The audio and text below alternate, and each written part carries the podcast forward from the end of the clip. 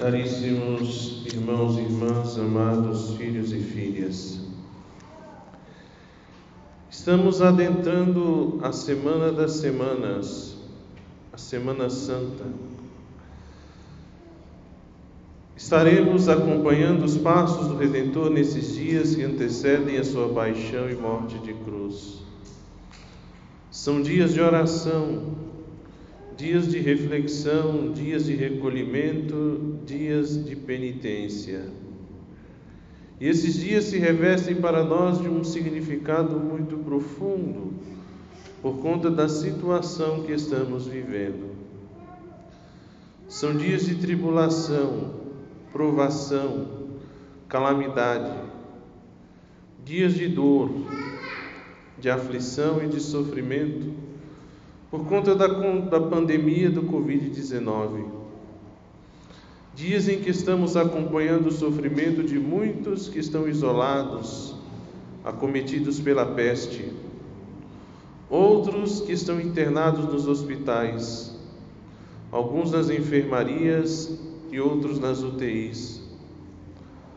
Outros já choram a dor da perda de algum ente querido abatido pelo coronavírus. Outros sofrem a necessidade material, desemprego, a fome e o desamparo. Estes têm sido dias de apreensão e desassossego, dias de medo e de preocupação. Contemplar a Cristo, contemplamos a Cristo que adentra a Jerusalém, absolutamente consciente do que lhe vai acontecer daquilo que ele tantas vezes anunciara. Eis que subimos a Jerusalém e o Filho do Homem será entregue aos príncipes dos sacerdotes e aos escribas. Condená-lo-ão à morte e entregá-lo-ão aos gentios. Escarnecerão dele, cuspirão nele, açoitá-lo-ão e hão de matá-lo, mas ao terceiro dia ele ressurgirá. Evangelho de São Marcos, capítulo 10, versículos 33 e 34. Sim, Jesus Cristo, o servo sofredor e obediente, cumpre aquele que é o desígnio do Pai e sua missão. Jesus adentra a cidade santa de Jerusalém, aclamado com hosanas, e com o agitar dos ramos, fazendo cumprir o que está escrito na profecia de Zacarias, capítulo 9, versículo 9. Exulta de alegria, filha de Sião, solta gritos de júbilo, filha de Jerusalém. Eis que vem a ti o teu rei, justo e vitorioso, ele é simples e vem montado num jumento, no potro de uma jumenta. Jesus adentra a passos decididos os muros da cidade santa de Jerusalém para sofrer a paixão e a morte. O terceiro cântico do servo, no livro de Isaías, capítulo 50, versículos 6 e 7, assim nos diz: aos que me feriam apresentei as espáduas e as faces àqueles que me arrancavam a barba. Não desviei o rosto dos ultrajes e dos escarros, mas o Senhor Deus vem em meu auxílio. Eis porque não me senti desonrado. Enrijeci meu rosto como uma pedra, convicto de não ser desapontado. Jesus Cristo quer cumprir até o fim a missão que lhe fora confiada pelo Pai, pois ao Verbo divino não bastou fazer-se carne e nascer entre os homens. Seu esvaziamento deve levá-lo ao extremo do amor, do amor que se traduz em obediência e entrega total de si. Vai sofrer a dura paixão e cruel morte na cruz para salvar-nos e para salvar a todos os que creem no seu nome, todos os que acolhem o seu plano de amor. Quis a providência de Deus que o pico da segunda onda da pandemia de Covid-19 coincidisse justamente com esses dias em que viveremos a via crucis de nosso Senhor Jesus Cristo.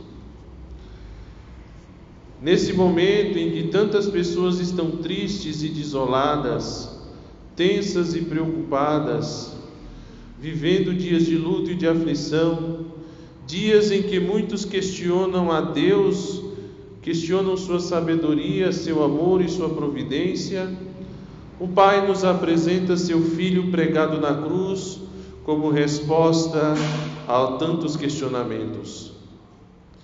O servo sofredor diz no início do terceiro canto, do versículo 4, do capítulo 50 do livro de Isaías, lido na primeira leitura: O Senhor Deus deu-me a língua de um discípulo, para que eu saiba reconfortar pela palavra o que está abatido. Sim, a resposta que Deus, a resposta de Deus ao nosso sofrimento é justamente Cristo crucificado, escândalo para os judeus e loucura para os pagãos, mas para os eleitos, quer judeus, quer gregos, força de Deus e sabedoria de Deus. Pois a loucura de Deus é mais sábia do que os homens e a fraqueza de Deus é mais forte do que os homens. Primeira carta de São Paulo aos Coríntios, capítulo 1, versículos 23 a 25. O sofrimento, a dor e a morte são consequências do pecado original e que nos acompanharão até o fim da nossa existência terrena. A resposta de Deus, porém, é a redenção que nos é trazida pela paixão e morte de nosso Senhor, que, embora não eliminem a dor, o sofrimento e a morte da vida do homem, lhe confere, lhes confere um sentido de salvação. Nosso Senhor nos conforta e consola e nos convida a unir nossos sofrimentos e dores aos seus sofrimentos e dores na cruz. Esta é a diferença entre o cristão e o pagão. Ambos sofrem, choram, morrem.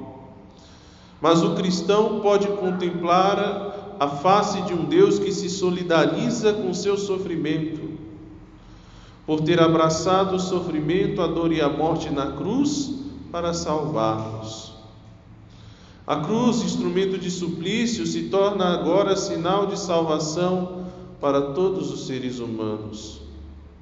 Assim, aos que se encontram em luto ou agonia, podemos dizer com o livro do Apocalipse, capítulo 14, versículo 13: Eu ouvi uma voz do céu que dizia: Escreve, felizes os mortos que doravante morrem no Senhor Sim, diz o Espírito, descansem dos seus trabalhos, pois suas obras os seguem.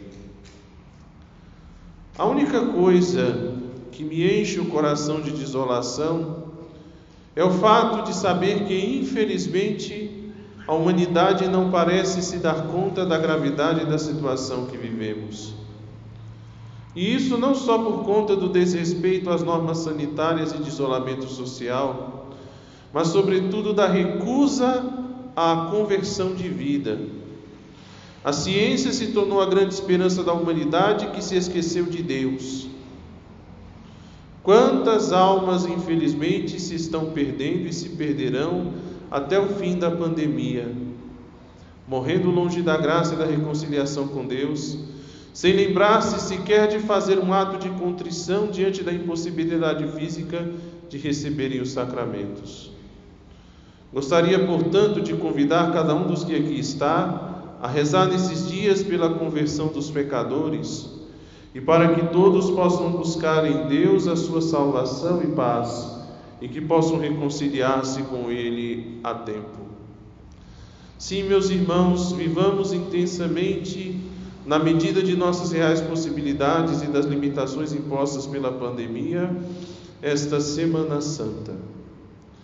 Acompanhemos, pois, seja presencialmente, seja de nossas casas, pelas redes sociais, em oração com nossas famílias e na escuta da palavra de Deus, os acontecimentos que nos vão conduzir até o desfecho no Gólgota, com piedade e amor.